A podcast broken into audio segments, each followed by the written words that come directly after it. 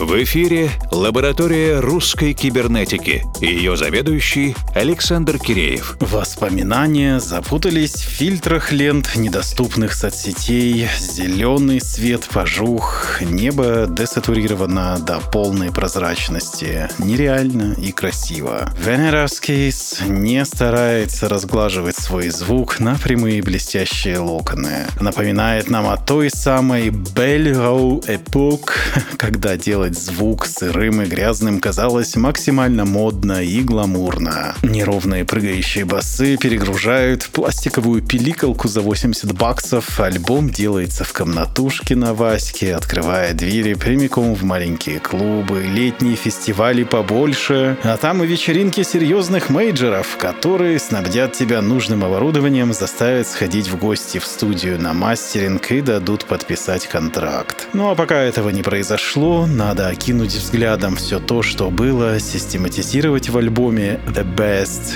поразмышлять опять же. Venerar's Kiss и композиция Reflection. Мы так хотим, чтобы лето не кончалось.